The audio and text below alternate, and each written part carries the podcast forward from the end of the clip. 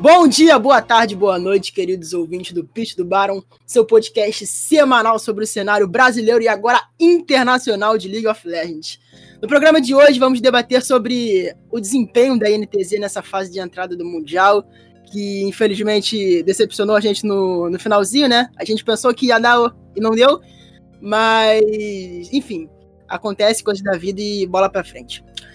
Comigo a gente tem ele, o nosso queridíssimo eletricista dos esportes aí, que vive dando aí seus, seus furos de, de, de reportagem que jamais aconteceram não faz mais de um ano e meio. Bruno Andrade. Olá, Caio, olá, Podela, olá pro nosso convidado. É... é isso, né, cara? Mais um Mundial aí. E hoje eu vou começar esse podcast com uma frase de William Shakespeare. Jogamos hum. como nunca, perdemos como sempre. e o nosso, além do nosso mago das análises, Gabriel Podela. Boa noite pro Brunão, pro Caio, pro nosso convidado. Saudações para quem tá ouvindo em casa, para não precisar repetir o bom dia, boa tarde, boa noite. É mais um mundial, mais um mundial onde fracassamos, mas tem muita coisa para discutir, como sempre, e é isso. E o nosso convidado especial dessa semana já participou aqui do nosso podcast. É sempre uma honra incrível de ter ele aqui no nosso podcast, sempre agregando muito conhecimento. É jornalista do Globo Esporte, Xande Teixeira. Salve Caio, salve os amigos também do Pitch do Baron. É um prazer sempre estar aqui. Eu vou dizer uma coisa para vocês: realmente o sentimento é de frustração, mas nem tudo é lama no cenário brasileiro. Bom, vamos para nossa leitura de tweets, como de costume, apesar no último episódio a gente não ter tido por uma falha no roteiro. Mas essa semana voltamos com a leitura de tweets, voltamos, voltamos. E a primeira pergunta é da minha queridíssima consagrada, um beijo inclusive para a Gabriela Ciolha, que fez a seguinte pergunta: Qual o principal motivo, na opinião de vocês, do Brasil não ter um desempenho melhor no Mundial? Bom, é, já na minha opinião, já vou adiantando que o desempenho, como eu disse em minhas redes sociais, e fui muito criticado por, por essa opinião, e recebi muitos unfollows, o que é normal quando as pessoas não, não concordam com o que você fala, mas para mim falta muita, falta muita coisa, que é o que a gente vai discutir nesse podcast inteiro. Mas a principal delas é, é a falta de preparo do, do Mundial. O que aconteceu com a NTZ hoje foi a prova de que dava pra gente ter classificado se a gente tivesse a mentalidade que a gente entrou no dia de hoje. A gente entrou para jogar hoje como a NTZ jogou o CBLOL inteiro. A NTZ que jogou o primeiro dia e a NTZ que jogou o segundo dia era longe de ser a NTZ que jogou o CBLOL. Tanto em mentalidade, tanto em escolhas na, na de campeões, como a Nidali, que o Chile não tinha jogado desde 2016. Muito, e, e, muitas coisas que a NTZ não era a NTZ. Tomou uma surra nos três jogos, chegou para jogar o, o, último jogo decisivo com a NTZ, jogando como NTZ, ganhou, ganhou bem, jogou contra a Mad Lions como NTZ, jogou, dominou o jogo inteiro e acabou é, perdendo por uma infelicidade e por erros crassos que a gente vai discutir mais tarde. Cara, eu vou tentar ser breve também, porque como o Kel já falou, comentou, a gente vai comentar é, disso um pouco mais tarde. Mas eu concordo basicamente com, com o que você é, comentou. Eu acho que é uma questão de tipo de preparação, até a mentalidade para o jogo. É, se a gente for tipo, muito mais longe também, tem é, a gente é um problema como liga também aqui no Brasil. Então, é, só para a gente falar rápido, porque a gente tem outras perguntas para é, responder também. Cara, basicamente para mim é isso. É, tipo, é, são vários problemas que a gente vai comentar mais tarde, que, como já falei aqui, é mentalidade, é preparação, é quem a gente envia, tipo, lá pro. É, para jogar o Mundial e vários outros aí que a gente vai comentar durante o programa. Bom, eu acho que essa pergunta ela tem um erro estrutural já na pergunta. Né? Não há um motivo principal, eu não acredito nisso. É uma conjunção de uma conjunção de fatores. E aí a gente realmente vai ter que gastar tempo, vai ter que gastar é, neurônio para chegar nessa, nessa conclusão. Eu acho que a pergunta, a gente tem que mudar essa justamente a pergunta, né? E, e eu, bom, tenho, como eu sempre falo, né? Eu tento me tento não falar sobre tecnicamente sobre o jogo, porque eu não me acho gabaritado para falar como vocês falam e com os especialistas do, do League of Legends, mas eu vejo também que, assim, em todos os outros esportes, principalmente futebol, onde o Brasil tem grande tem grande sucesso, há um, há um estilo próprio de, de, de jogar o jogo, né? Não seria o caso também da gente olhar para o jeito brasileiro de se jogar o jogo? Talvez uma, uma consciência brasileira de se jogar League of Legends, ao invés de ficar reproduzindo sempre o que há lá fora e tentando beber da fonte sempre do que há lá fora? Fico aí, deixo aí a pergunta para vocês que são mais entendidos no jogo do que eu. Não, mas isso que você falou é exatamente o que eu tinha falado antes. O, o, o erro, o, um dos vários erros da NTZ foi de trazer coisas que eles nunca jogaram, como a Nedali do Chine, é exatamente uma, um, um, uma tentativa de copiar um meta que estava sendo criado no play-in pelas outras equipes, que nem estava dando tão certo assim, e que acabou se provando extremamente errado, porque foi um pique, apesar da, da composição, no geral, da NTZ, na minha visão, ter sido boa, porque voltava todo pra Nidali, mas não adianta Nidali ter uma composição toda voltada pra ela se quem tá no, no mouse teclado não sabe jogar de Nidali e não joga competitivamente com o boneco desde 2016. Então, esse é um, é, é um grande problema, sabe? Como o Xande usou exatamente as mesmas palavras que ele usar, eu vou responder a pergunta do Xande porque eu acho que tem muita coisa para ser analisada aí. Eu vou usar um exemplo, não só da NTZ, vou usar um exemplo geral do play-in como, como, como é, campeonato, como foi a fase de entrada, é o pique de Lilia, por exemplo. O pique de Lilia foi, teve uma prioridade muito alta e no fim de tudo todo mundo executou tão mal porque não sabia a forma na qual o campeão deveria ser executado. Eu acho que se, se os, os times do play-in abrissem mão um pouco de, de explorar o campeão e, e a, lidasse com. E optasse por jogar de forma na qual foi nas suas regiões, acho que funcionaria de forma mais positiva do que foi. Foi até algo, por exemplo, que o, um, o coach da Clutch Game, né, que agora virou Dignitas, disse no, no Twitter, né? Ele falou sobre muito sobre o pick de Lilia, que o, a prioridade muito alta não valia, porque nem, nem todos os jogadores ali tinham domínio sobre o campeão e talvez não fosse a melhor escolha possível. Então há muito, de, há muito disso no play, não só o Brasil, mas todas as outras regiões, elas tem uma interpretação do meta e, muito, muito, muito banhada na fonte de Europa, Coreia e China e tentam reproduzi-la, sendo que outros times interpretam de outras formas e conseguem sair bem. Foi o caso da Legacy, por exemplo, a forma na qual jogou foi muito inteligente, e a UOL. Então acho que respondendo a, a pergunta do Xande, acho que tem um pouco disso também na interpretação de como o jogo funciona, principalmente na fase de entrada. A próxima pergunta é do Roan, arroba Cal Roan. Ele pergunta o seguinte: acham que a CNTZ ainda tem potencial para se desenvolverem juntos? Acredito que seja a line mais duradoura da história do CBLOL. Eu não tenho essa informação se ela é realmente, de fato, a mais duradoura, mas é uma, é uma lineup que vem de bastante tempo. E é uma pergunta muito difícil de responder, porque eh, talvez com essa mudança de. Talvez não, né? Tenho certeza. Que com essa mudança de franquia, um movimento de mercado de transferências vai ser gigante. Porque muitas equipes vão ficar de fora do CBLOL, muitas equipes novas vão chegar no CBLOL, talvez nem tantas quanto as que fiquem, mas independente disso, o movimento já está sendo premeditado antes mesmo do, da janela começar, né? Porque a gente tem a questão dos empréstimos que aconteceram muito no último split, seja do FNB voltando para para a Van, caso a Van entre, ou ficando na PRG, caso a PRG fique. Então, já tem um, um, uma questão contratual já desenrolada do outro split. Então, é muito difícil dizer quem vai ficar e quem vai sair, mas, em teoria, na minha visão, não teria, porque a NTZ fazer alterações nessa lineup da NTZ. Cara, sinceramente, para mim, essa line da, da NTZ, não tô querendo arrumar intriga aqui nem nada, mas pra mim essa line da NTZ não tinha nem mais que estar tá junta. É, por mais que eles tenham sido é, é, campeões e tal, o... a gente tem que lembrar que no split passado, o, o primeiro split, pô, eles jogaram uma série de promoção contra T1 eu sei que a, a melhora deles foi absurda, a evolução deles foi muito grande também. Mas assim, é, essa line-up, tipo, independente da, da INTZ tal, é, estar ou não em franquias, é, para mim já passou a hora deles, tipo assim, é, se separarem.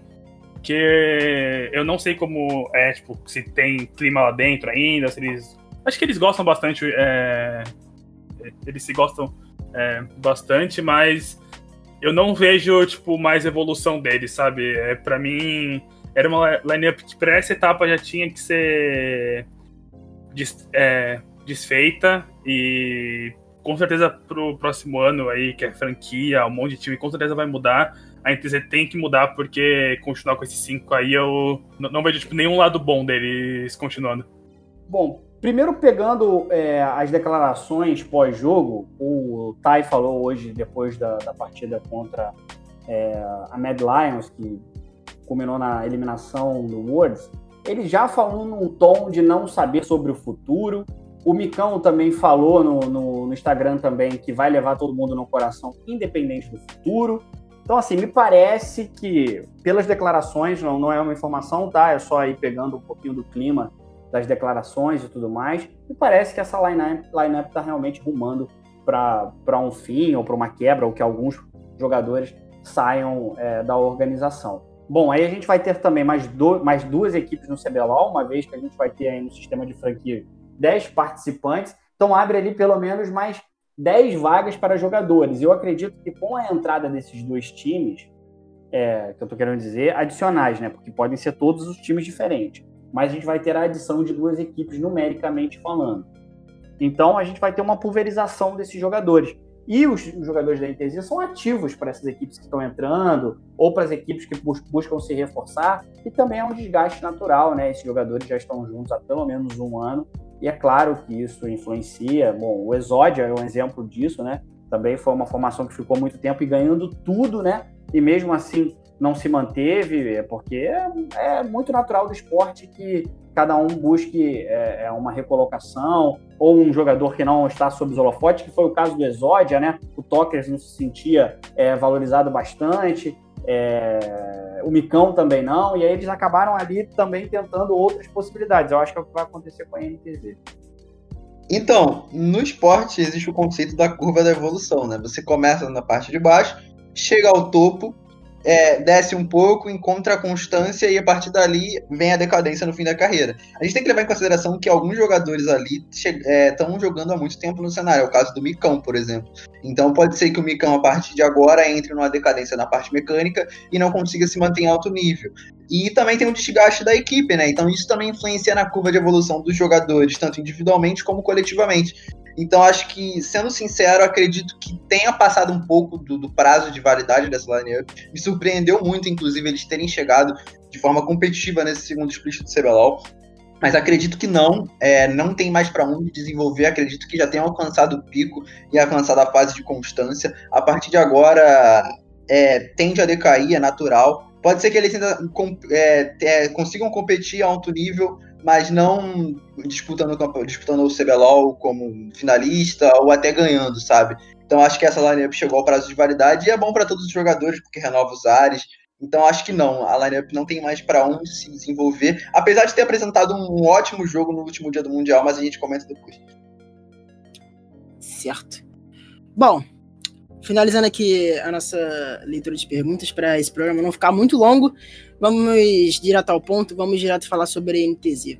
É, a NTZ começou o Mundial numa partida contra a Mad Lions, que eu acredito que, dentre. Tirando as partidas do dia de hoje, é claro, tenha sido a melhor atuação deles, porque o jogo contra a SuperMSV não, não mostrou de fato para que a NTZ veio a jogo, muito menos o jogo contra a Legacy.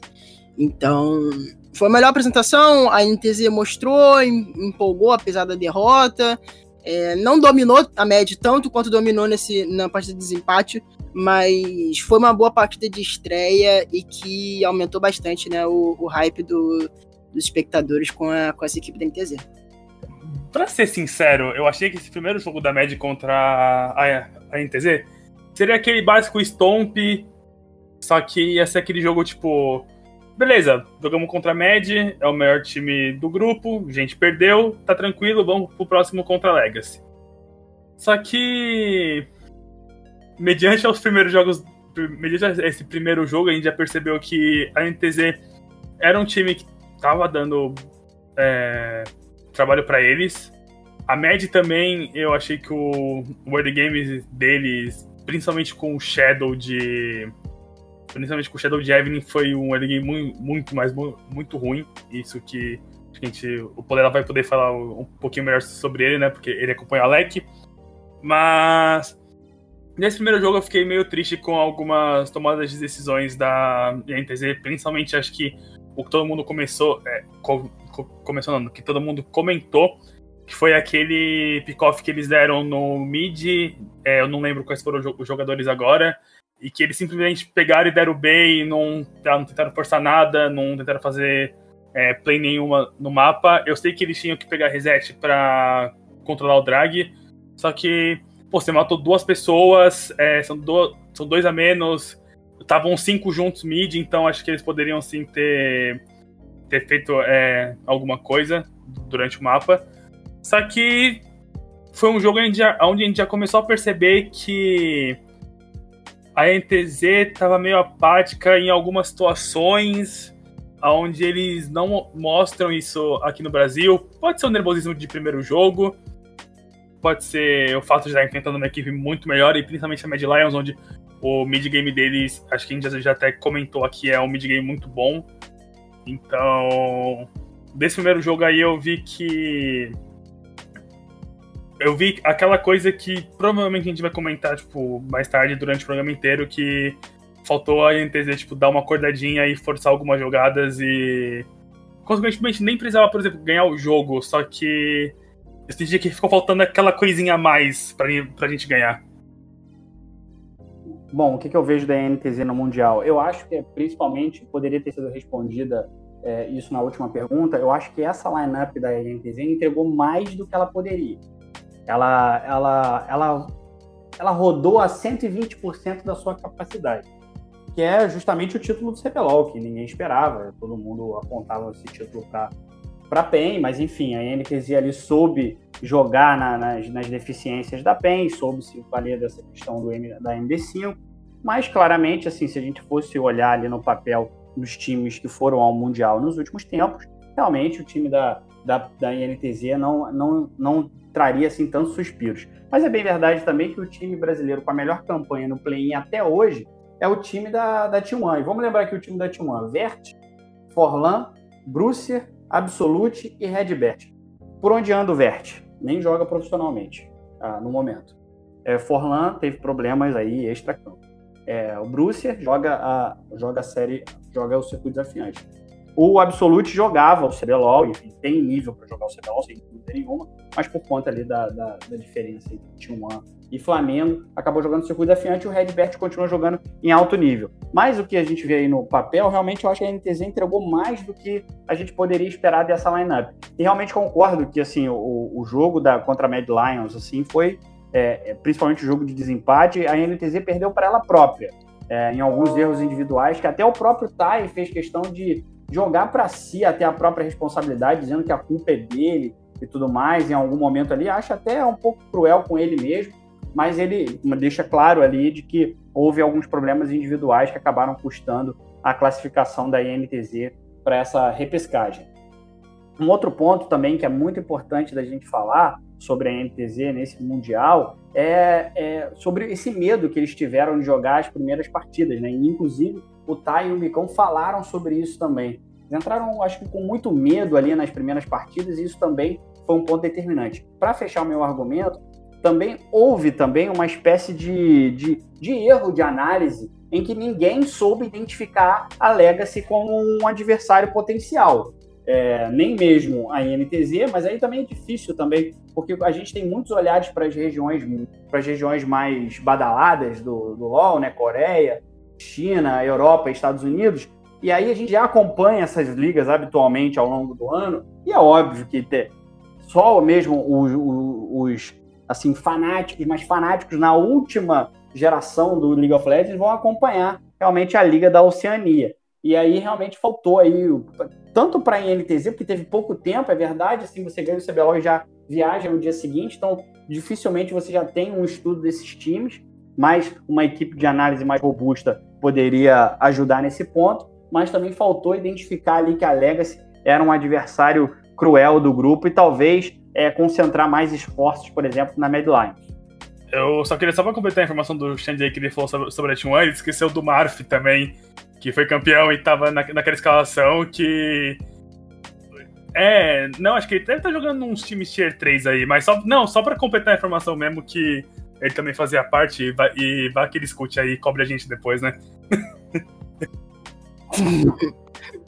É, eu, usando o ponto do Xande, eu acredito que seja muito cruel com o Tai, porque não foi um erro individual só, foi um erro individual, claro, teve porcentagem do erro, foi dele, mas rolou um erro de comunicação de como fazer aquele split push.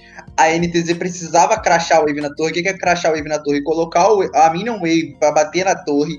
E, de, e, só depois o Tai poderia ter liberdade para avançar jungle e, e avançar com a wave. Ele errou nisso, claro, foi um erro dele individual, mas teve também erro de comunicação. Isso nunca é, é uma coisa no esporte coletivo que não pode acontecer, a individualização do erro. Esse erro, é, maior porcentagem é dele, individual, mas tem erro de porcentagem da equipe, erro de comunicação e tudo mais. E entrando a fundo no ponto que o Xande falou em relação à Legacy, é, minha análise ia se pautar em cima disso, porque o principal adversário do Brasil no grupo era a Legacy. Tudo bem, a gente pode entrar no ponto que a Legacy no segundo dia jogou num nível muito alto, jogou de fato. Mas o principal adversário da NTZ no grupo era a Legacy. Todo mundo sabia disso. E, e como a NTZ se preparou para a Legacy foi ruim. Porque não foi só um erro contra a Legacy em si, foi um erro de interpretação do meta. Porque se você parava para analisar analisar o draft da NTZ, principalmente a primeira fase de bans, a NTZ entrou com a mentalidade de banir Lilia e Caitlyn no headside. Lilia é um ban completamente plausível, como eu falei, é o pick mais forte do Worlds, mas a, a galera do play ainda não soube jogar. Eu acho que, por exemplo, Canavi e Canyon vão jogar num nível muito alto com o campeão, mas enfim, ainda no play-in não executaram bem, mas o ban de Lili era completamente plausível. Mas o ban de Caitlyn no headside foi um completo erro de interpretação do meta, porque passou a reto em todos os jogos da Supermassive, a Supermassive não pegou, ninguém pegou Caitlyn, o único time que pegou Caitlyn foi o time chinês para executar um tease de, de fazer inversão e tudo mais, então a Caitlyn não era um, high priority no headside, não era alto, não tinha prioridade alta. O que, a NTZ fez? A NTZ baniu Caitlyn no headside. Isso fez com que o time tivesse menos prioridades para banir jogadores. Eles não conseguiram banir, por exemplo, a Camille do, top, a Camille do top 1 e a Nidali do, do, do Babip.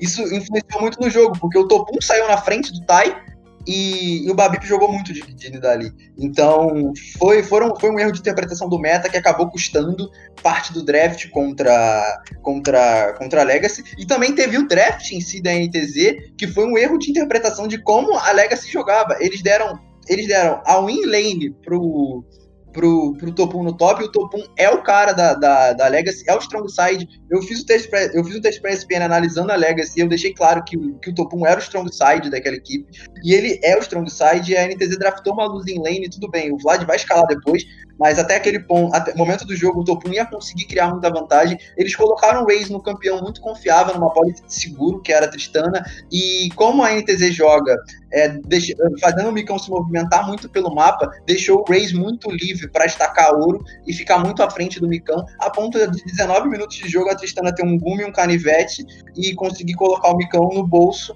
a ponto de ele não conseguir fazer muita coisa na partida, ainda que ele, ainda que o Raze não tenha jogado muito bem. Então foi um erro de interpretação do meta e um erro de preparação para o adversário que custou possivelmente a, a classificação. Porque se a interpretação fosse melhor, talvez a NTZ poderia ter feito um melhor, um melhor draft e assim conseguido competir em mais alto nível contra a Legacy e vencer o jogo. Porque a Legacy dos dois primeiros dias não jogou num nível tão alto assim. Então acho que vale destacar esse ponto, sabe? Eu acho que dá, assim, para fazer uma lista de erros da, da, da NTZ que poderiam ser facilmente é, alterados em várias partidas da NTZ. Exemplo, é, a partida que a NTZ, a, tanto no draft, e, dá para dividir a NTZ em dois. A NTZ que jogou esse último dia e a NTZ que jogou os dois primeiros dias do Mundial. A NTZ que jogou os dois primeiros dias de, de Mundial fez drafts que, na minha opinião, foram muito ruins e mal executados. É, tiveram erros de micro absurdo o, o, jogo que o, que, os, que o Envy jogou de Zoe. Ele não. Dá para contar no dedo a quantidade de vezes que ele acertou o Q do, da Zoe, mesmo acertando a bolha antes. É, erros muito, muito grandes do Redbert de Alistar, que ele jogou muito nesse último dia, que ele jogou de Alistar, ele foi MVP da partida, da partida contra a Liquid, que a Intesa venceu. E, e, que ele jogou errando coisa boba de ele estar no primeiro dia, errando combo, o WQ. Leona também, foi então, assim, horrível. Assim, ele não acertava nenhuma lâmina Zenith muito ruim. Ele não acertava nenhum E. O, o, o Tai no jogo de Vladimir, ele foi, além do pique ter sido, na minha opinião, horroroso, ele não conseguiu fazer nada no jogo, impactar zero com o pique. Ou seja, o, a NTZ fez uma série de erros que eles não fizeram nesse último dia e só foram eliminados, pelo menos na minha visão, é, pra, além do psicológico, é, é, é, fato, porque tinha o jogo na mão, tinha como finalizar o jogo, e não soube fazer uma coisa que era básica, que era pegar a Camille, é, jogar pra side lane e puxar a wave. O humanoid estava toda hora puxando o, o, o, o bot 3, 4 níveis atrás do, da, da Camille. E a Camille forçando 5v5 contra uma composição que tem o melhor boneco do meta para jogar 5v5. Não faz e, e a com a NTZ numa compra de desengage. Ou seja, não, foi, não teve sentido nenhum o que a NTZ fez nesse jogo contra a média a partir dos 20 minutos. Ou seja, a NTZ que jogou contra a Liquid e que jogou contra a média até os 20 minutos foi a melhor NTZ que a gente podia ter visto e que certamente teria ganho da Supermassive e talvez da Legacy na, na, na, nas partidas que teve anteriormente, se tivesse jogado do jeito que jogou nesse, nesse último dia. Sobre o pick do Vlad, ele não é problemático se ele tivesse sido escolhido com duas lanes de pressão, no caso o mid e o bot. Se ele tivesse duas, duas, duas, duas, lanes de pressão, o Shin poderia fazer um pathing pro topside para defender o Tai e até conseguir criar vantagem no, no 2v2 e a partir, e a partir daí deixar o Tiny numa situação confortável. Mas não foi o caso, eram três losing lanes, o mid não era losing lane, se eu não me engano, era um matchup 7 contra... Zoe. Ah, 7 contra a Zoe. Não, mas, é uma mas é uma, não é uma losing lane, mas é uma matchup que a Zoe fica muito travada, né? É, é um matchup que a Zoe não troca. É muito difícil pra Zoe trocar, então ela não consegue deixar o inimigo com pouca vida. Enfim, mas não era uma em lane, mas as duas sides eram. Então, assim, perder as duas sides é muito impactante no jogo. Então o pick do Vlad não seria ruim se a NTZ tivesse em lane no mid, uma hard em lane no mid. E uma lane não, não, não para ganhar no bot, mas assim, uma lane que sustentasse melhor do que foi contra, contra o Raze e, o, e o Wyson naquele jogo. Cara, não é, que, não, é que eu só comentei, tipo, é, vocês estão falando em, é, sobre os jogos, né, em geral. Eu comentei mais sobre o da Med, só queria falar que, é, no caso é, da vitória é, da Legacy, principalmente pra Supermassive, é, eu acho que eu concordo, concordo com vocês na parte que falaram sobre estudos. É, acho que todo mundo, todo mundo, pelo menos que acompanha, tipo, o básico de LoL, assim, e chegou a procurar um pouquinho sobre a Legacy, viu que o top 1 era claramente o carry deles, e a NTZ falhou muito nisso. E aí é um negócio mais meu também que eu achei incrível como a, como a NTZ em 2020 conseguiu perder pro Cacau, sendo que ele foi um dos carries naquela composição contra a Supermassive com aquele Recarim, e principalmente a capacidade do time de tentar daivar um Shen dar double kill pra ele, que acho que foi co coisas assim que me marcaram muito, sabe? Tipo, eu. Ah, velho, sei lá, eu, eu fiquei muito triste nesse primeiro e segundo dia aí, porque para mim foram erros muito bobos, é, foram erros que. Foram erros que a NTZ claramente não ia cometer aqui. E sobre esse negócio de cometer erros lá e tal, eu tenho uma opinião que eu acho que eu vou deixar um pouquinho mais pra frente aí, que acho que vai dar pra gente conversar melhor. É, eu queria puxar já um, um, assunto que foi muito. Eu falei sobre isso no meu Twitter e a galera comentou e eu logo tweetei em seguida, que é uma coisa que eu fiquei bem, bem triste de, de ver que o, o, pessoal tem esse pensamento. A gente aqui no, no, nosso cenário, toda vez que a gente perde no Mundial, a gente tem uma, uma muleta diferente. É, primeiro é, teve a, a, questão do monochamp, aí depois teve a questão que o nosso cenário não, não tem com quem treinar. É, não, aí na, na, na, numa época foi questão de que a gente não tem screen, que a gente não tem uma solo kill boa, que tinha que fazer é, aquele, aquele negócio que é tipo uma screen de pro player, uma, uma solo de pro player. É, que em house, isso, faltou o nome. E aí, todo ano tinha uma muleta. E a minha muleta que algumas pessoas esse ano resolveram escolher foi que a gente tá afastado de outras regiões internacionais, então a gente não tem com que treinar e com quem adquirir experiência. É, é, um, é um assunto interessante de discutir, mas eu vou dar minha opinião antes aqui para poder deixar claro que eu tenho uma opinião muito certa sobre isso. O principal é time, um dos times mais isolados do mundo inteiro que é a Oceania. Você pode falar, ah, o México pode treinar com a, com a NA, concordo. A Turquia treina com a EU, concordo. A Unicorns of Love treina com a EU também, concordo. A PCS treina com, com, a, com a Coreia, concordo. É, mas o que não dá pra, pra, pra falar de, de, questão de usar essa muleta é o seguinte: a Legacy foi o segundo lugar do grupo, poderia ter sido o primeiro se não, literalmente não entrasse para jogar contra a Liquid no, no, no, desempate. É uma região que, além de não ter recebido zero incentivo da Riot, os times de organizações da Oceania não têm nenhum incentivo da Riot, o incentivo foi totalmente cortado. Os times não têm investimento da Riot, ao contrário daqui. Os times estão completamente afastados do, do, do, mundo inteiro. O máximo que eles podem treinar com o Japão. E talvez a Coreia com um ping muito alto, mas eu duvido que qualquer time da Coreia ache plausível treinar contra a Oceania. A Oceania, a Oceania tá afastada de tudo e todos. Sempre foi o patinho feio, tomou vergonha na cara e conseguiu sair em segundo lugar. E se tivesse entrado para jogar contra a Liquid, poderia ter saído com o primeiro lugar de um grupo com Mad Lions e Team Liquid, que são forças de, de, de, regiões mesmas. Então, assim, eu acho que essa desculpa de distância, de não ter com quem treinar, não dá para ter, e até porque, quando o Laz era daqui, a gente tinha que, com quem treinar, com quem trocar figurinha, é, e a gente não fazia isso. A gente simplesmente ignorava o Laz, e muitas vezes não treinava nem com o campeão do Laz, por prepotência nossa, já que a gente era muito superior ao Laz. Concordo, concordo muito com o que o Caio está dizendo. É, existem realmente muitas muletas para dizer por que, que o Brasil não está indo bem no, no Mundial. Eu acho que assim, se a gente está afastado de outras, de outras regiões e tudo mais, a gente poderia, de repente, desenvolver um jeito próprio de se jogar League of Legends, né? Parece absurdo dizer isso de uma equipe que é talvez a pior região do mundo, e a gente já esbarra nisso, né? Nem o próprio cenário fica incomodadíssimo quando a gente fala que é a pior região do mundo. Embora em números esteja é, claro, claro ao longo do tempo que a gente tem uma das, se não a pior, uma das piores regiões do mundo.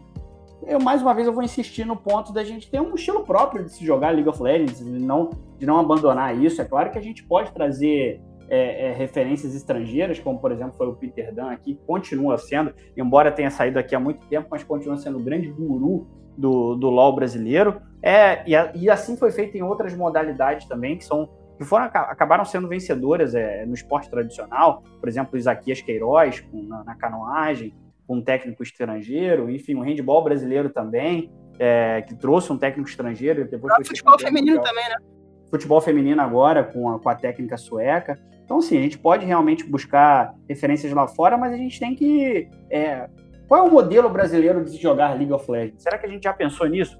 Quais são, quais são, é, é, quais são as skills que os jogadores brasileiros têm que mais se adaptam a um determinado tipo de jogo? A gente, como a gente tem esse complexo de inferioridade, que inclusive foram palavras que o próprio, é, é, se eu não me engano, foi, foi o Chine, o Chine que falou em entrevista comigo, disse um, sobre complexo de inferioridade. O problema do complexo de inferioridade é que a gente sempre tem que correr atrás de quem está na frente, né? E de fato é, é uma visão até lógica e até inteligente. Se a gente não, não é a melhor região, a gente tem que buscar copiar o que dá certo lá fora. Mas, mais uma vez, eu vou insistir: será que não há um jeito da gente pensar o League of Legends do jeito brasileiro?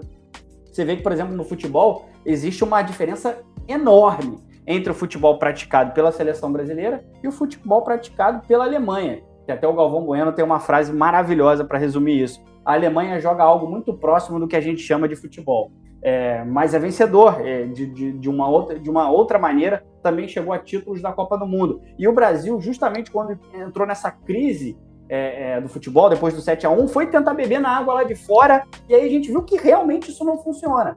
E aí, mais uma vez, eu vou chamar isso. Será que não há um jeito da gente é, é, pensar um League of Legends à moda brasileira? Olha, ó, eu vou ser sincero aqui, eu acho que esse negócio aí de distância, de que a gente não tem parceiro de treino, ou que a gente, sei lá, por exemplo, não é igual a Europa. Cara, eu acho que para mim isso aí é completamente furada, principalmente com o que o Caio comentou sobre a Legacy, que a Legacy mora na, na Oceania, na Austrália, tipo, os caras não têm contato nenhum com ninguém, basicamente, só durante é, MSI Mundial. Então. Só que eu concordo também desse negócio de jeito que a gente tem que ter um, je um jeito de jogar, que talvez a gente Mas você não acha também que a, que a.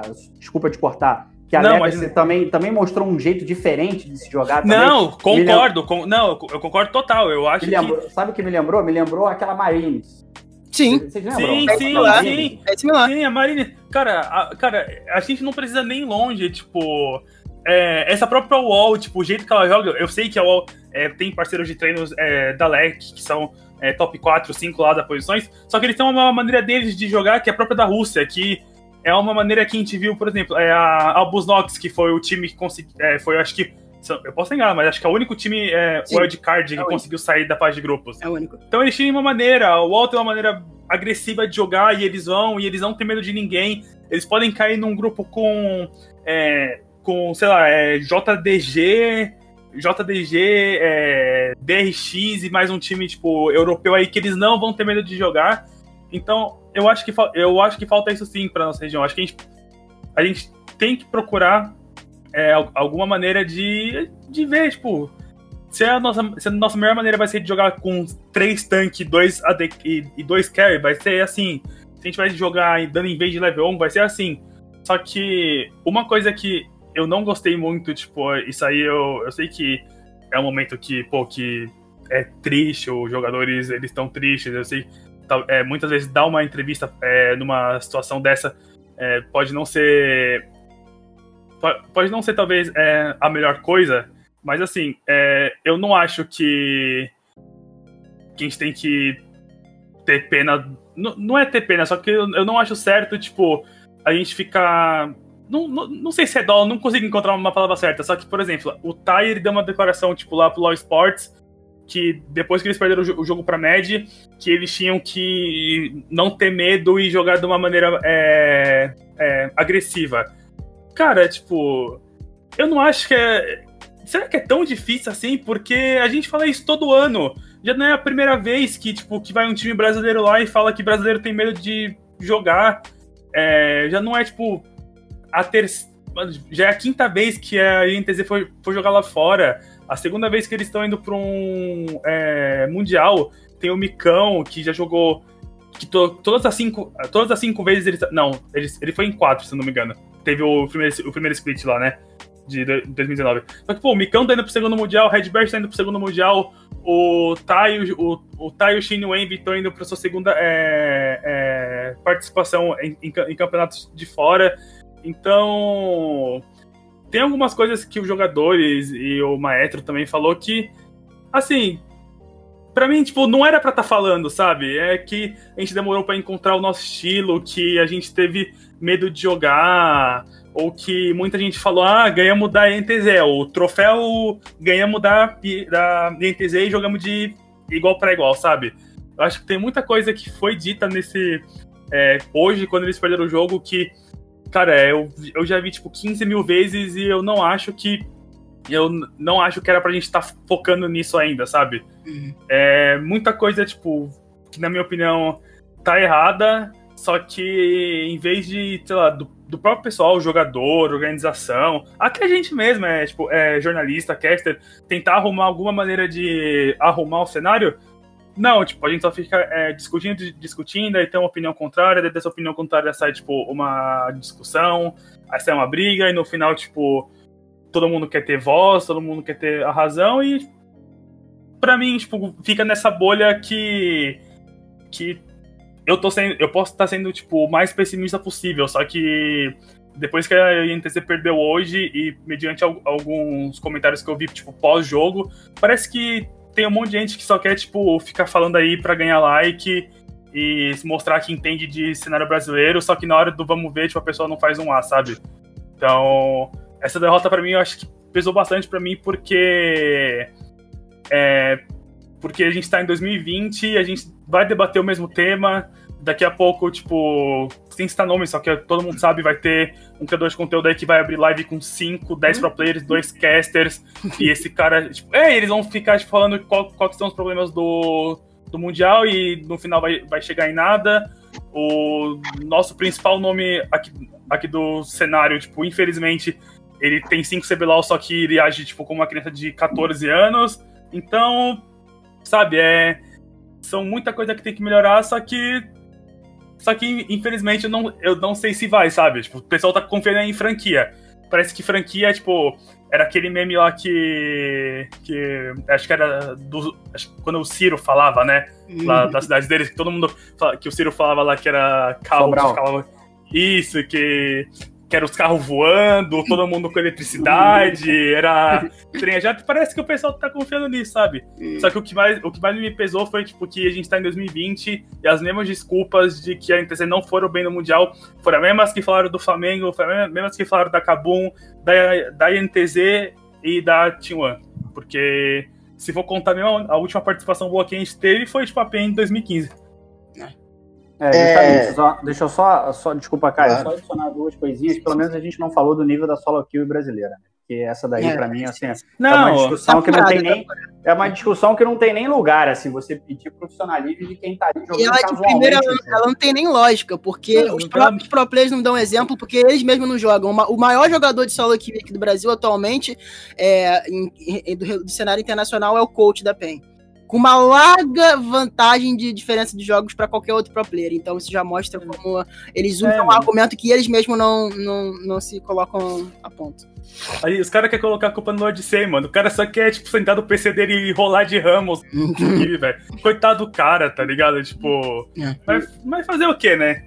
Eu queria adicionar uma coisa também. É... Eu não vou citar o nome do jogador, porque realmente é, acho que essa briga eu não quero comprar, não. Mas quem, quem acompanha aí a, a, as redes sociais vai saber de quem eu tô falando. Assim, eu, eu fiz um texto sobre o hate na internet, né? É, na, no meu blog do GE. Globo, porque eu senti aquela entrevista do Micão dizendo, ao invés dele justificar tecnicamente por que eles perderam o, o jogo de estreia contra a Mad Lions, ele foi. A primeira declaração foi dele, ó. Gente, não vamos culpar um só jogador, é, não vamos, não vamos ridicularizar um jogador, é, não vamos cair em cima de um jogador só, porque quem perde, perde em time. Então você vê como eles estão muito preocupados com essa questão do hate na internet, né? Teve aquela questão do teleporte do, do, do, do Tai, né? Aquele teleporte equivocado na primeira partida. Eu não tenho hum. dúvida de que ele pensou ali.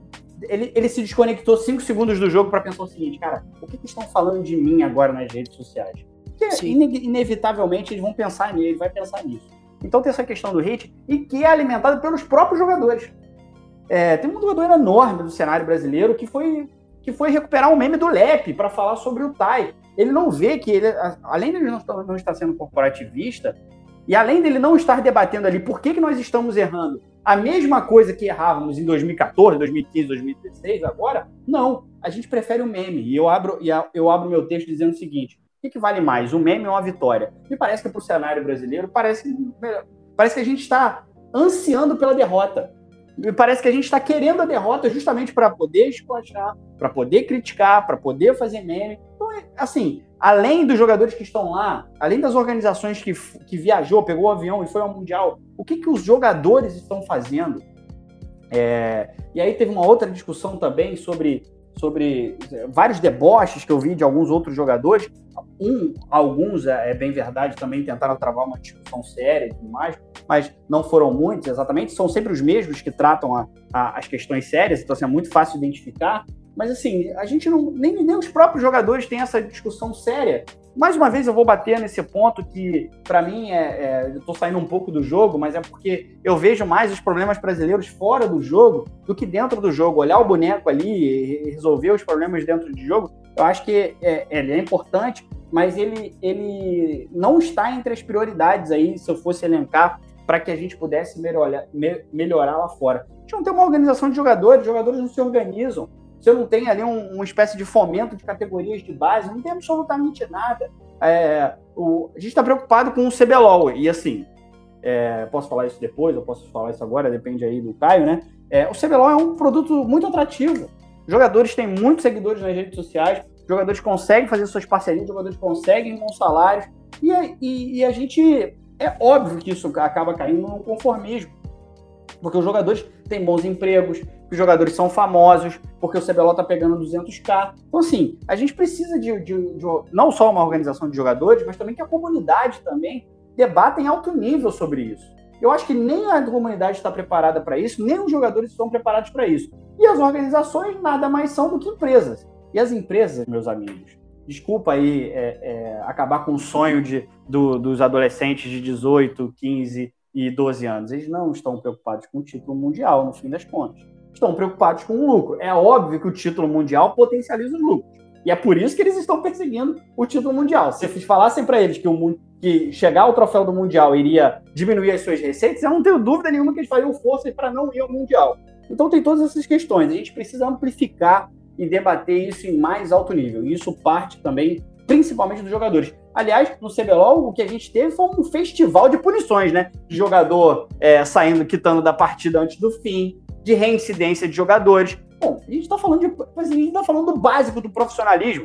E aí a gente está querendo falar de título mundial. de, de, porra, de fase de grupos do Mundial, cara. Peraí, devagar, a gente tem umas discussões bem antes para serem travadas é, pegando vários dos ganchos que o Xande soltou, vamos primeiro, é falta de, falta de fomento à categoria de base. O modelo de negócio do circuitão matou a categoria de base, e a forma na qual a Riot tratou, tra, trata o primeiro split do CBLOL matou muito disso. Porque é muito mais barato você. Eh, vamos fazer uma análise econômica aqui. É muito mais barato você comprar uma vaga no circuitão e jogar o primeiro split, que não vale nada, ser campeão e ir pro segundo, que, que, que é competitivo de verdade, para buscar a vaga no Mundial, do que você comprar a vaga no CBLOL, que é mil vezes mais caro, e, e tentar competir os dois splits, sabe? Não é rentável, isso não é rentável. Tanto que a gente viu diversos e diversos e diversos super times sendo montados no primeiro split do CBLOL. Eu não preciso nem muito longe. O Flamengo, que foi vice-campeão para NTZ, foi vice-campeão? Foi campeão? Foi vice-campeão para NTZ, é, foi vice-campeão para NTZ com o Jisoo no top,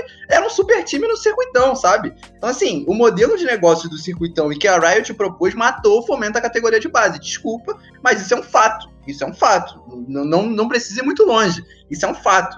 Agora, falando sobre o jogo em si, é, é, o Xande falou sobre é, playstyle próprio e falou da Marines e tudo mais. Eu acho que conceitualmente, dentro do jogo, falando, é muito diferente a Legacy da Marines, mas eles têm um ponto que a Marines também tinha, que era quebrar o status quo do jogo. Se você pegar, por exemplo, as transmissões brasileiras e as transmissões internacionais, você vai ver os casts falando: eu não tô entendendo absolutamente nada que tá acontecendo nesse jogo. E foi exatamente o que aconteceu. Ninguém entendeu nada do que a Legacy fez e a Legacy venceu, porque a Legacy buscou o jogo sangrento, a Legacy buscou o jogo onde todas as janelas é, possíveis de explorar para lutar, eles vão lutar. E eles eram muito bons dentro desse contexto. O, o, apesar da, do, das falhas mecânicas que os jogadores apresentam dentro do contexto de teamfight, é um time que luta muito bem, é um time que sabe a estrutura, na forma na qual tem que lutar. Vamos lutar flanco, e vamos flanquear certinho. Vai lutar front to front, vamos lutar front to front. Então, assim, é um time que assimila os assimilou os conceitos de teamfight e busca sempre essas janelas para quebrar o status quo do jogo e buscar a vitória. Então, assim, é um mérito muito grande da Legacy de, de, quebrar, de quebrar como o jogo funciona e criar algo muito seu, muito único, que, que outros times não tem como repetir, não tem como fazer. Mas, é, sabe, é algo muito difícil pro CBLOL, porque o CBLOL sempre jogou o standard, né? O natural do jogo. Isso muito por conta da influência coreana, né? A gente tem coreanos aqui desde 2014, acho que a gente foi o primeiro cenário a importar coreanos. Então a influência do League of Legends coreano no Brasil é existente desde muito tempo atrás, e isso vai influir na forma na qual a gente desenvolveu o nosso playstyle. Então, é, é muito disso que faz o CBLOL jogar esse standard. E não joga o standard bem, né? Porque a gente, a gente vê a liga errando várias e várias vezes controle de wave lá. Controle de wave, controle de rota lateral, é, enfim, diversos e diversos conceitos do jogo que não são bons, mas que a gente é, tem eles como base porque jogamos é, temos influências coreanas. Agora, falando sobre as muletas que o Caio citou, acho que a principal delas é sempre essa do da distância, mas para mim a muleta realmente válida, que eu acho que foi o principal motivo da NTZ ter, ter fracassado no Worlds, foi a preparação. Eu não estou falando nem de preparação para o jogo em si, é de questão de recursos. Eu citei no podcast, é, Pit do Bar, eu não lembro qual foi a edição, acho que duas ou três atrás, que a NTZ teve, em competições internacionais anteriores, teve problema em relação a recursos. Não teve como mandar todo mundo, porque não tinha dinheiro ou porque simplesmente não quis exceder o, a receita e, e, e, levar todos os jogadores, levar todos os membros da comissão técnica. E mais um ano isso acontece. A gente não levou todos os analistas, a gente não levou psicólogo, enquanto a gente tem time do Mundial levando chefe de marketing e criador de conteúdo para participar do. para fazer parte da comissão do time, sabe? Da, da, integrar a comissão do time. Então há uma diferença de mentalidade muito grande das organizações brasileiras, das organizações que vão disputar o título mundial, para organizações que buscam vencer, é, chegar o mais longe possível que pode, sabe? É uma conjunção de fatores que levam ao fracasso e isso vai acontecer sempre quando a gente não parar para refletir sobre eles. É, eu quero trazer, eu quero falar duas, alguma coisa aqui antes e aproveitando o gancho depois dela e trazer dois questionamentos. A primeira coisa é o seguinte, é a questão de a gente não levar a comissão técnica nem o psicólogo, que a NTZ no caso não tem, né, que já para mim é um erro desde a saída da, da NAT NTZ, não contratou nenhum psicólogo, uma equipe que sempre prezou por psicólogo e tinha no, seu ponto forte isso, ganhou um CBLOL contra o Flamengo pelo, pelo psicológico, o Flamengo não tinha, NTZ tinha e soube jogar com isso. mas enfim, é, um, é uma contradição deles mesmos próprios. É, a Riot só ia bancar o, os cinco jogadores mais o, mais o reserva e, e, o técnico, obviamente. E os times eram responsáveis por, por pagar as contas do, dos adjacentes, né? É óbvio que há uma, uma, uma diferença muito grande entre os times da Europa em questão de econômica aqui para o Brasil. É, os jogadores estão hospedados no melhor, no melhor hotel da China e talvez um dos melhores do mundo, né? Que, enfim, tem é diárias caríssimas, além da passagem também está muito cara devido ao corona, então é bem caro levar uma, é, uma mais uma pessoa. E tem uma questão aí também, Caio, que eu acho que é importante a gente pontuar. Uhum. É, realmente, eu, eu, eu, concordo com o argumento de vocês sobre essa sobre, sobre essa na, na, não levar o, a comissão técnica inteira, mas a gente está sob o coronavírus, então assim isso exigia Sim. também um planejamento muito antes e assim, e era, os clubes jogavam com, pô, eu preciso fazer esse planejamento, preciso fazer todo o trâmite burocrático do visto, de passagens aéreas e tudo mais, antes de você ter a confirmação do título, né? Isso é mais fácil para Riot porque ela sabe que vai acontecer um mundial e que os jogadores vão para lá. Mas assim, a NTZ eu acho que nem assim, também tinha isso também, a NTZ nem era a franca favorita para ganhar um CBLOL. Então tem esse componente também do coronavírus também que dá uma dificultada no cenário também. E sem passar pano para a NTZ, mas eu acho que esse é um argumento que é importante da gente não, não tirá-lo de vista.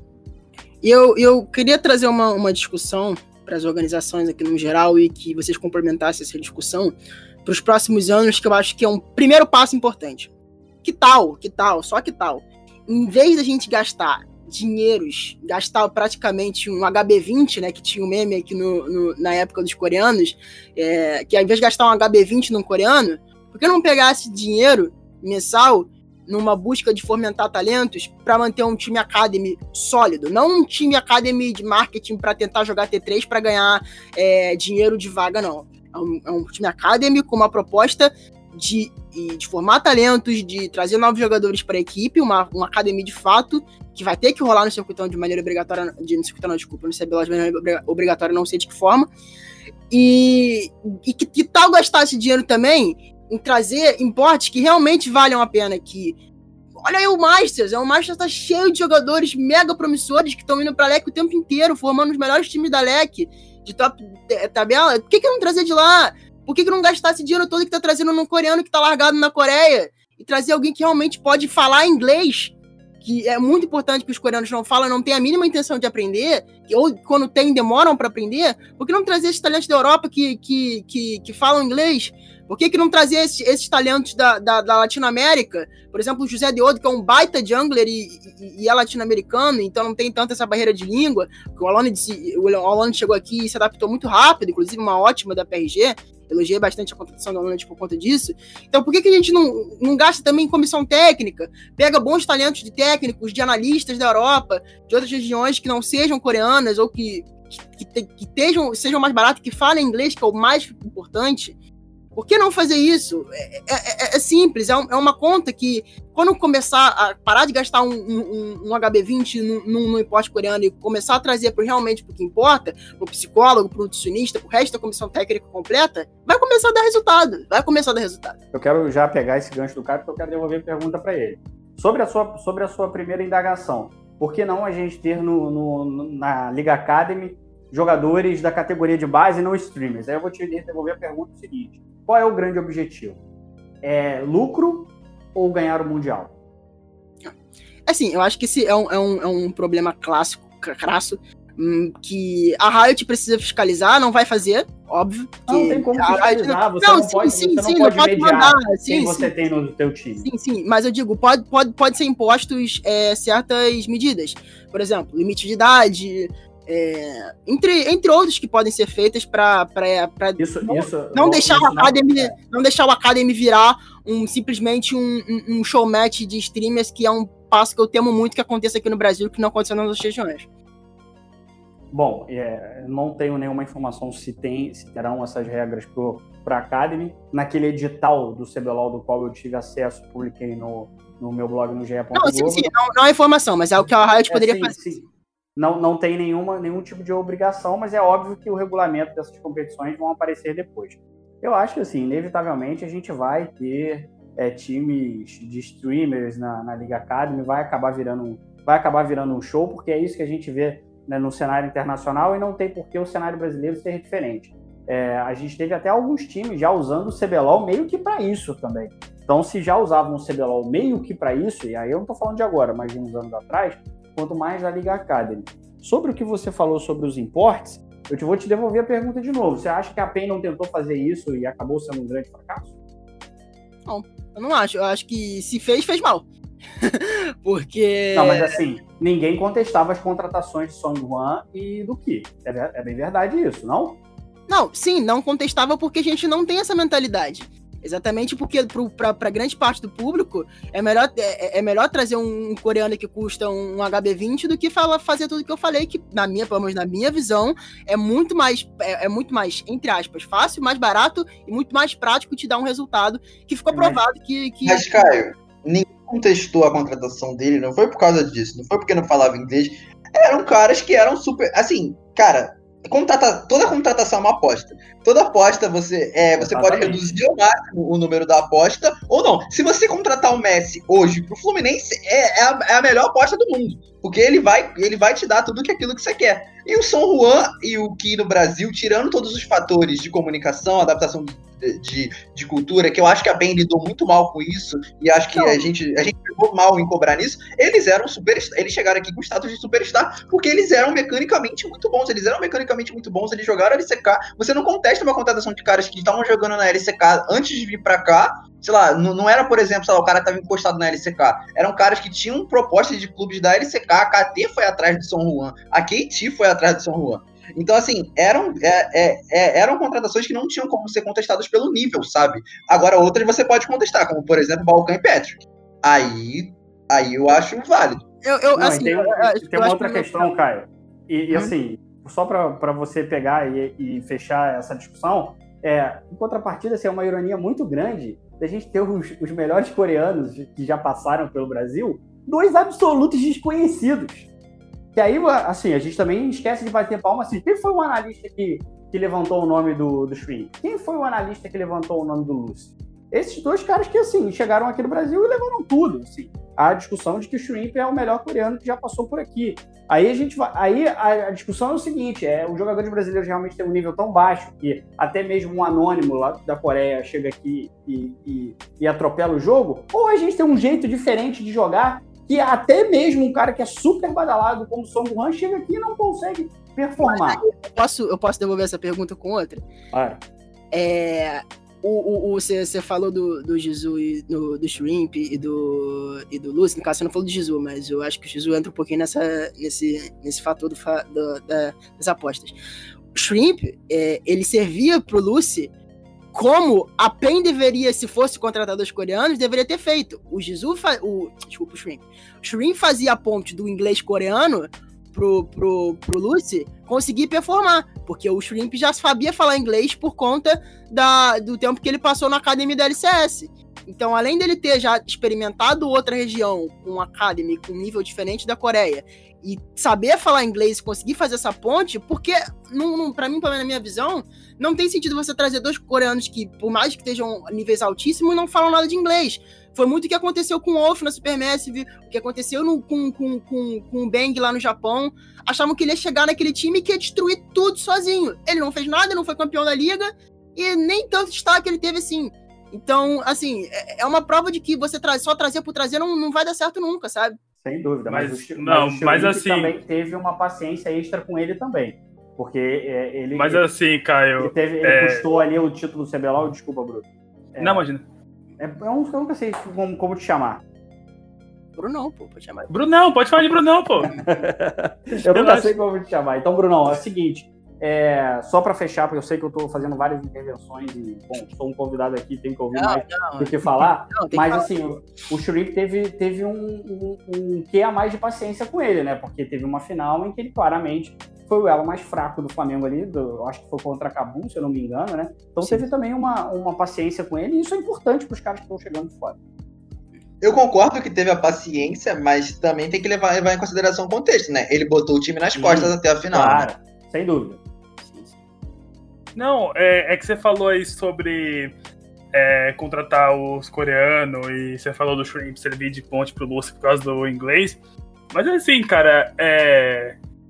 Óbvio, se não foi isso, a gente tem que dar total é, desmérito é, pra, pra eles, a, a PEN. Que, cara, você acha mesmo que eles não contrataram, tipo, o, o Ki, o Son Juan, tipo, na questão de que eles vão, sei lá, se, se comunicar o básico? É, mas, mas, cara, mas Bruno, tipo, eles, eles, eles começar a aprender inglês aqui no Brasil e depois de, acho que dois meses, um mês deles chegarem. Ninguém aprende inglês rápido assim, nem pra falar o básico. Então, então, mas só que aí, mas só que aí, tipo, é, é aquela questão. Eles, o inglês deles po, é, poderiam ter, tipo, tá assim, é, ruins, horríveis, sim. Mas, pô, a, eu, pelo que eu me lembre bem, os outros três jogadores, né, o o BRTT, o Tino e o Young, eles sempre deixaram claro que, tipo, chegou no momento que o inglês não era problema. O problema era que os caras, tipo, eles não estavam, tipo, os cinco não tava se, se acertando Sim, junto. Não, mas esses, mas esses, é, é, esses problemas começam pela comunicação. A falta da comunicação Sim. leva um desgaste que aí vai gerando um efeito bola de neve absurdo. Sim, mas só que, mas, tipo assim, eu entendo, só que a gente também não pode chegar e falar que, tipo assim, ah, a PEN contratou, sei lá, tipo, os caras errados ou que contrataram os caras que não sabia, tipo, falar inglês. Eu tenho certeza que, tipo assim, que na cabeça deles, mano, os caras, tipo, eles sabiam, por exemplo, se comunicar fal falando básico e entra na, naquela coisa, né? Que, pô, os caras estão jogando LCK, eles vão chegar aqui e acabar, tipo, com, com todo mundo. Tipo, eu, eu entendo o seu ponto dessa questão, assim, de, de comunicação. Só que eu não acho que a gente pode, tipo assim, chegar e falar que a PEN, tipo, contratou dois caras que, tipo assim, que não sabiam falar inglês. Eu acho que eles tinham essa noção que talvez o inglês deles não fosse, tipo, tão forte, que eles teriam que é, aperfeiçoar eles aqui. Só que a gente tem, a gente tem também que pensar que, tipo assim, os caras chegaram, os caras não sabiam dar bom dia, não sabiam, sei lá, dar bom dia em inglês, e, tipo, os caras da PEN ficaram em choque, entendeu? É, tanto que eles foram substituídos por Eza e Carioca e um, e um time com Song Juan, Song Juan e que não chegou à fase de. não chegou ao playoff, e com Eza e Carioca chegaram a decisão super favoritos que perderam no, no, numa decisão ali até tidos como super favoritos. Então, assim, realmente é difícil colocar na conta só da comunicação um time com Song Juan que, que não chega à fase de playoff no CBLOL e um time com Carioca e Eza, com todo respeito ao Carioca e Eza. Principalmente porque o Carioca também vinha numa fase assim esplendorosa e o Eza já numa carreira bem mais consolidada. Mas realmente, não se colocar comparativamente falando Carioca, Song Juan, Eza e Ki, aí realmente o, o, o gap é muito grande, né? É, entrando nesse ponto que o cara falou dos importes, ele falou de importes europeus. Acho que os importes europeus mais válidos não são os jogadores, são a comissão técnica. Porque eu acho que a, a, as comissões técnicas europeias, principalmente a galera que trabalha no EU Masters, eles têm muita experiência em desenvolver jovens porque é ali o futuro da liga. Então eles estão trabalhando com gente muito jovem, os técnicos estão trabalhando nesse contexto. Então acho que os importes mais válidos são importes de comissões técnicas que entendam como trabalhar jovens. E aí a gente vai entrar num ponto que a gente tem. Eu vou analisar no cenário perfeito. A análise nunca deve ser feita no cenário perfeito. Isso é um princípio de diver, isso é um princípio, sei lá, de, de ciência, de análise econômica, enfim. A análise nunca deve ser feita no cenário perfeito. Mas no cenário perfeito, onde nós queremos melhorar o cenário, eu acho que o princípio de tudo é contratar comissões técnicas que tenham noção de como trabalhar com jogadores jovens. Porque não adianta nada você ter a ideia de desenvolver jogadores se a galera que está trabalhando ali na comissão técnica não tem nenhum know-how de como desenvolver jovens, sabe? Eu acho que mais importante que isso, Podela, é parar com essa cultura é, que vem muito do futebol aqui no Brasil e também se dá o ego dos jogadores aqui, do estrangeiro chegar do, do, técnico estrangeiro, acho que tirando o Peter, que foi uma das raras exceções, e os jogadores literalmente montar, montar no técnico, sabe? Não respeita, não tem respeito em diversos é, é, técnicos. É, sabe? Porra, o, o, o chegou a jogar, é, dormir no chão pra, pra, pra, poder, pra poder dar espaço, pro, ter cama para os jogadores jogarem, e mesmo assim ele não, ele, tipo assim, muitos dos técnicos estrangeiros não tinham um, um, um respeito lá dentro, sabe? Então eu acho que tem que haver uma mudança desse paradigma de mentalidade mesmo da maneira e de dos, dos jogadores aqui do Brasil abaixarem um pouco a bola e, e, começarem a respeitar o pessoal que vem de fora e que pode trazer um conhecimento absurdo, porque desde o do Peter Doom nenhum técnico conseguiu realmente aplicar o seu, o seu jogo e foram técnicos que depois saíram daqui, foram para regiões enormes. É, o Tabe foi pra, pra RNG, o, o Nelson foi pra, pra, pra LPL, é, o, o, o, se eu não me engano, o, o Stardust foi para O Stardust eu não sei pra onde foi, mas teve mais um técnico estrangeiro aqui que foi pra PCS. Então, assim, é, gente, eles não são técnicos ruins, são técnicos bons, técnicos bons. O, o próprio ex-técnico da Red, quando a Red foi campeã, esqueci o nome dele agora, o holandês. Divos. É, isso, o Divos saiu daqui pra ir direto pra Splice. Então, assim, o problema não são eles, é a gente. Então, acho que tem que. A, a, e, e, isso começa pelos pro players. Essa, essa mudança de mentalidade tem que ser dos pro players. Só para arrebatar esse ponto, eu concordo, mas acho que vai além dos técnicos estrangeiros. O jogador brasileiro não respeita a hierarquia. A gente tem, a gente tem, tem exemplos disso no próprio CBLOL, não precisa ir muito longe com os próprios treinadores brasileiros. Enfim, não é, é, é, é assim, o Xande que tá mais envolvido com bastidores, Caio também, Brunão também sabe. Histórias de bastidores de técnico, de jogador que desrespeita a técnica é uma coisa mais comum que existe no cenário brasileiro. Muito comum. Então, assim, não, não tem hierarquia. Se não existe hierarquia, não existe trabalho. Tá? É, é, deve, é assim, um trabalho de, time, competição, deve existir hierarquia. O técnico é quem decide, é quem toma as escolhas em relação à equipe. O jogador toma escolha dentro de campo, ou dentro do Rift, enfim. Então, se não respeita a hierarquia, não tem, não tem, não tem trabalho equivalente, sabe? Então é isso, eu acho que a gente conseguiu apontar aqui bastante os problemas da, do nosso cenário como um todo. Eu acho que a gente conseguiu até ampliar um, essa discussão um pouco mais do que somente pela própria campanha da, da NTZ. É, vocês têm mais algum ponto aí para trazer? Alguma coisa para finalizar o programa? Eu gostaria. Posso? Pode. Bom, eu quero explicar um pouquinho do meu tweet que dei mais cedo, que acabou gerando aí um, muitas paixões no Twitter, né? É, eu falei sobre, sobre a real importância do, do desempenho internacional para o cenário interno e se isso é realmente um, validador para que a gente jogue o cenário brasileiro na lama. E foi muito interpretado, e aí talvez porque eu usei a palavra isso deveria bastar, é, e realmente posso ter colocado ela de uma forma não muito clara, é, e depois eu expliquei melhor, mas só que aí, é, bom, o estrago já estava feito, né? As pessoas já, já... A gente já tem no Twitter um ambiente muito da discordância, né? E de, de quando não concorda, de, tentar invalidar... Exatamente. Tentar invalidar o argumento do outro, muitos xingamentos, e assim... Muito, né, hoje, realmente, os fotos de anime estavam realmente muito excitados, né? É...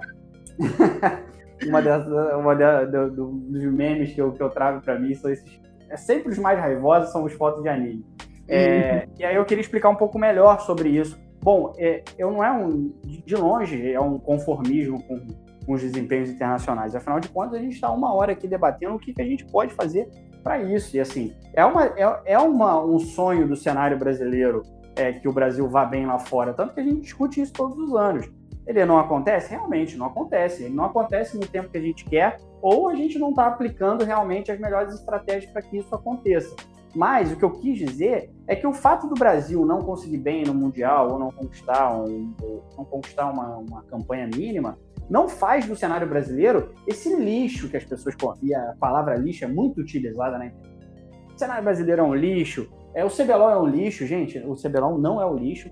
O cenário brasileiro não é o lixo, muito pelo contrário. Uma, uma, uma, uma competição que consegue ter os patrocinadores que o CBLOL tem, com, com o tamanho que os patrocinadores têm, com o tamanho das organizações, como elas estão hoje, por exemplo, a PEN, INTZ, enfim, outras organizações também, mas colocando ali as duas é, maiores equipes do cenário até no momento, Flamengo também, é, ainda que tenha muitos problemas extra-campo também, e que não seja exatamente Flamengo, que é um modelo de, de, de licenciamento, e agora a gente tem a Loud querendo entrar no CBLOL, assim, o CBLOL é um produto muito atrativo. E não Só te cortando rapidinho, Xande, é, a gente também tem os jogadores que são astros, né? O BRTT tem, por exemplo, mais Sim. seguidores que o Perks, que é o maior jogador da história da Europa. Então, assim, é, são caras que estão num patamar muito alto, assim, é um espetáculo no fim, né? E a gente é a, a, a, terceira a liga com a terceira maior audiência geral, assim, a gente só perde para pra no ocidente, obviamente, que a gente não pode nem contar os números da China, mas a gente é, só perde para LSE e, e para LCS, então, assim, isso tem que ser levado em consideração. E, e, aí ficam falando, ah, mas a gente quer ser sempre rotulado a liga do entretenimento. Bom, o esporte é entretenimento. Então, assim, se a gente é a liga do entretenimento, é pelo menos em algum dos, em algum dos pilares a gente está caminhando bem. Pelo menos no pilar do entretenimento. E assim, no, no, fim das contas, o que a organizadora da competição está querendo é justamente ter uma audiência grande, de ter as pessoas ali assistindo. É óbvio que assim, eu acho que a gente tem um potencial muito grande. A gente é uma espécie de Big Bang, assim, porque o cenário brasileiro ele já é tão popular, já tem uma fanbase tão grande, com audiências é, absurdas, crescimento ao longo do tempo. E assim, não, não, não me convence o argumento que, diz que ah, no longo prazo isso vai ser mortal para o CBLOL, a gente não vai aguentar é, experiências internacionais ruins. Pô, me poupe, né? O CBLOL está desde 2014 todo ano que, mostrando um crescimento natural. Não vai ser realmente a, a, a, campanha internacional que vai fazer, não, agora eu não vou mais assistir o CBLOL porque a ENTZ saiu é, 3-1 do Mundial. Óbvio que não é assim. Em janeiro vai estar todo mundo assistindo de novo.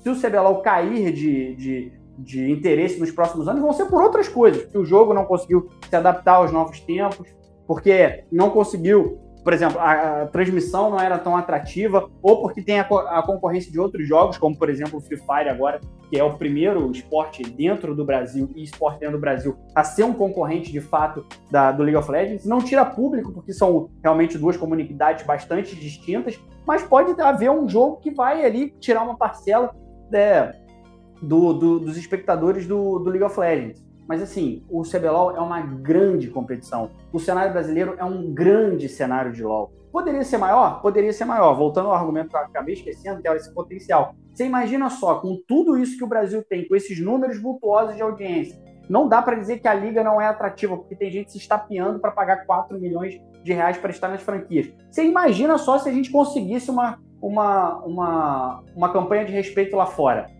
nós quebraríamos os recordes das transmissões do próprio, do próprio Mundial. Não dá para comparar com a China, porque em números absolutos, realmente, quando você compara números absolutos não, com a vale população chinesa, é impossível. A estreia do, do play-in, desse play-in de 2020, teve a participação da NTZ, é, foi o maior recorde da história das estreias do Mundiais. Então, é, acho que é um, é um, número que vale bastante, sabe? É, e para concluir, então assim, o CBLOL ela é uma grande, grande espetáculo. O CBLOL é um grande cenário. Pode melhorar? Óbvio que pode melhorar. Tem problemas? Óbvio que tem problemas. Mas aquele, o meu tweet, ele tinha um objetivo claro, de contestar as pessoas que chamam o cenário brasileiro de lixo. E lixo é outra coisa, amigo. Porque assim, porque o CBLOL, com os números que tem, os patrocinadores que tem, o vulto que tem, se a última coisa que ele é, é um cenário fracassado, um cenário de lixo. É, e, eu, e falando sobre um pouco sobre essa questão do Twitter, é, hoje no meu Twitter pessoal eu falei bastante sobre a NTZ, é, eu critiquei bastante, eu apontei os erros na minha, na minha visão que levaram as derrotas no geral, não só a derrota para MED. É, falei muito sobre aquele, um pouco naquele meme né, do Mauro, né, da glamorização da derrota, quando o Flamengo foi eliminado, do, da, foi, perdeu pra, na, na final do, do Mundial para o Liverpool. E eu recebi muitas críticas de torcedores brasileiros ou da NTZ como organização e cheguei a, a bater uns 75 unfollows. Então, o, o, público brasileiro quer a mudança, mas ele não está preparado para começar a discutir a mudança. Ele só quer ouvir o que ele, ele, ele só tem olhos ou ouvidos, né, no caso, para quem quer falar o que ele quer escutar, que é o que é o para mim o grande case do, do nosso cenário do do nosso bicheiro virtual aí que tá na, na, na Twitch fazendo coisa de aposta e ganhando 5 mil, sei lá, quantos mil visualizações para botar Mono Champion e Pro Player pra ficar discutindo coisa que não tem, não leva a lugar nenhum. Então, eu acho que esse é o grande problema. Bom, é isso. É, é, é justamente para dizer, para finalizar o meu argumento, de que não é, não é uma espécie de conformismo. Eu gostaria e vou continuar debatendo sempre de que o, o cenário brasileiro pode mais lá fora, de que a gente pode ter uma, uma campanha digna. E o que eu disse ali sobre o CBLOL não tem em nenhuma medida o fato de glamorizar a derrota. A campanha da INTZ é uma campanha ruim. A gente só consegue uma vitória em mundiais. É, nunca conseguimos três vitórias, nunca conseguimos passar do play-in é, depois que o, que o CBLOL for, que o, perdão, que o Mundial teve essa nova, esse novo regulamento. É, realmente são campanhas que assim, a, gente, a gente comemora vitórias é, é, isoladas, EDG, é, a vitória da Kabum, enfim. Então, realmente, a gente pode muito mais lá fora. Estou é, muito incomodado com, com, realmente com as atuações que o Brasil vem tendo em mundiais, mas isso não faz do CBLOL uma competição ruim. Então é isso, pessoal. Obrigado para quem escutou até aqui. A discussão foi boa. Eu acho que a gente conseguiu render bastante o que o nosso cenário precisa melhorar para sair, baseado na opinião de cada um, da minha, do Podela do Brunão. A gente está encerrando aqui o podcast. Brunão, puxa a fila e deem, deixem seus jabás aí e suas declarações finais para a gente encerrar o programa. Então é isso, rapaziada. Valeu mais um podcast. Eu sei que. Eu sei que foi mais um ano onde a gente provavelmente. Hoje é segunda-feira, até sexta-feira a gente vai voltar muitas vezes, principalmente em rede social, a debater os problemas do nosso cenário. Queria pedir desculpa aí para alguém no caso do meu Twitter, se eu deixei alguém puto por causa de, de algum tweet, eu também queria até pedir, tipo, desculpa, e Caio, você pode deixar no podcast, não tem problema nenhum. Eu queria pedir também desculpa pro Xande, porque hoje mais cedo eu falei um negócio tanto para ele quanto pro jornalista, né, o Messina, onde eu confesso que eu soltei algumas palavras que eu acho que não precisava, eu não quis ofender ninguém, é porque eu sou um cara que eu sou um cara que eu não gosto tipo de briga, independente de quem seja, eu acho que se a gente tiver um cenário, tipo. É, não, não precisa ser unido, mas sabe, um cenário tipo legal, um cenário onde eu, eu posso conversar com qualquer que seja, tipo, seja jornalista, torcedor, pro player, coach, eu acho, é, na minha visão, eu, eu acho isso muito legal. Então, tanto pro Xande quanto pro Messi, se alguém ficou ofendido, eu queria pedir desculpa. Mas é isso, cara. É. É, é, tamo aí, tamo aí pra falar o que deve falar. Todo mundo já sabe qual é meu Twitter, arroba Bruno Andrade. É, vou ver se eu consigo produzir uns vídeos aí pra Phase Rush, porque veio um pessoal perguntando se eu tô lá ainda. Eu sei que eu tô devendo alguns textos, alguma produção de conteúdo. Não precisa me cobrar mais, que eu tô indo atrás. E qualquer coisa aí, tamo junto. Valeu por ter ouvido e é isso, é nóis. Bom, quero agradecer primeiramente vocês por me colocar nessa discussão, até um pouco mais técnica, onde é, eu, eu não me sinto até muito à vontade, porque vocês têm um conhecimento assim absurdo do jogo. E, Bruno, pô, meu amigo, você não precisa pedir desculpas nenhuma. O que eu falei ali para você foi justamente é porque assim, a gente também tem o direito a reagir, né? Uma vez que eu me senti ali atingido pelo que ele, pelo que ele havia falado, bom, eu não tenho absolutamente nada para falar sobre esse assunto. Tudo, tudo ali já tá, já tá dito e não dito por ali, mas, cara, eu entendo o que você quis dizer é, e assim, acho também que as discordâncias são naturais. O que a gente precisa é normalizar as, as discordâncias. E não rotular, pelo amor de Deus, é, como que um cara fala isso? Então, vamos com calma, discordo de você sobre esse, esse, esse argumento. Agora, eu entendo, eu já não entendo torcedores de, é, agirem dessa maneira. Quando se trata de profissionais da imprensa, bom, que eu ia fazer uma, uma conclusão além disso, mas vou, vou me, vou me reservar a não fazer, aí realmente é, é, é completamente fora de hora e fora de, de, de, lugar, principalmente quando tem duas pessoas da mídia conversando entre elas. Mas fala já do seu podcast aí. Sim, gente. claro, porra. É, é verdade, até soltei um palavrão, perdão. é, toda toda quinta-feira a gente tem no ge.globo o Early Game, que é um podcast de esportes. Aqui vocês são muito focados no LoL, né? É, desde o nome, né, a gênese, a essência, é, o League of Legends. Lá a gente tenta ter uma discussão um pouco mais ampla, embora a gente também fale dos jogos também. Enfim, a gente está falando muito sobre imprensa aqui e a gente teve um episódio muito bem sucedido, que a gente achou que era mais um episódio para marcar posição do que realmente para audiência. A gente conseguiu, talvez, no... talvez não, a gente conseguiu a nossa maior audiência, que foi discutindo os muitos erros da imprensa brasileira é, e a gente discute também outras coisas, a gente está querendo saber, querendo saber e pautar coisas amplas que, que podem reverberar no esporte eletrônico. Toda quinta-feira no GE. Globo também, os principais agregadores. E o meu Twitter, para quem quiser se irritar um pouco, quem quiser ir lá me xingar um pouco, entre na fila, pega, pegue a senha. É, Xande Underline Teixeira. E é assim também no Instagram também. Eu tenho um Instagram profissional onde eu mostro da minha rotina.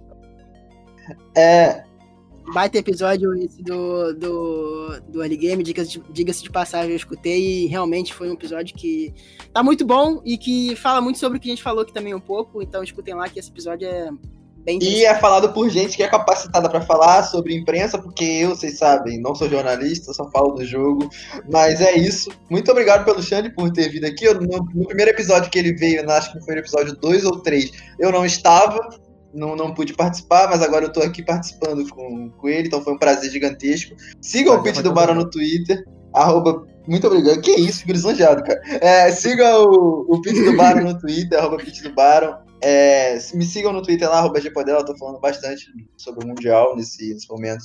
E acompanhe o Mundial, porque vai ser incrível o Group Stage, acho que vai ser o Group Stage mais disputado das, vai ser o Mundial com nível mais equiparado da história que a gente já teve. Tem times com nível muito alto, Rogue, JDG, TES, são times incríveis, então é isso. É nóis. É, e deixar aqui já, já, já claro, meu, o meu jabá pessoal. Agora eu sou redator da ESPN, né? Eu sou redator fixo e tô, entrei na equipe. É um prazer estar de volta no, no, nas matérias, no esporte, no dia a dia, né? Eu senti tanta falta desde a da minha saída. Virou concorrente da, agora, né? Adversário agora.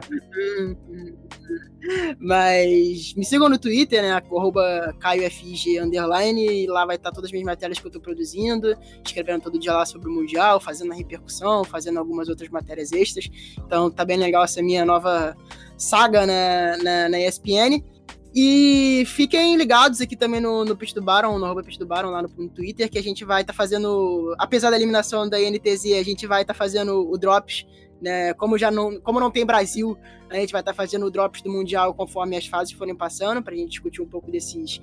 Dos, da, da, atuação dos, dos, times internacionais, né? Porque não dá para Tem que criar conteúdo, não dá para ficar só no, no território nacional, já que agora a, a, já com a eliminação da MTZ. Então fiquem ligados que a gente vai estar sempre produzindo conteúdo e fiquem ligados na, na última live na próxima live, que provavelmente deve ser na semana que vem, já que esse mês não teve. É, era pra ser esse episódio, mas a gente acabou perdendo um pouquinho no cronograma.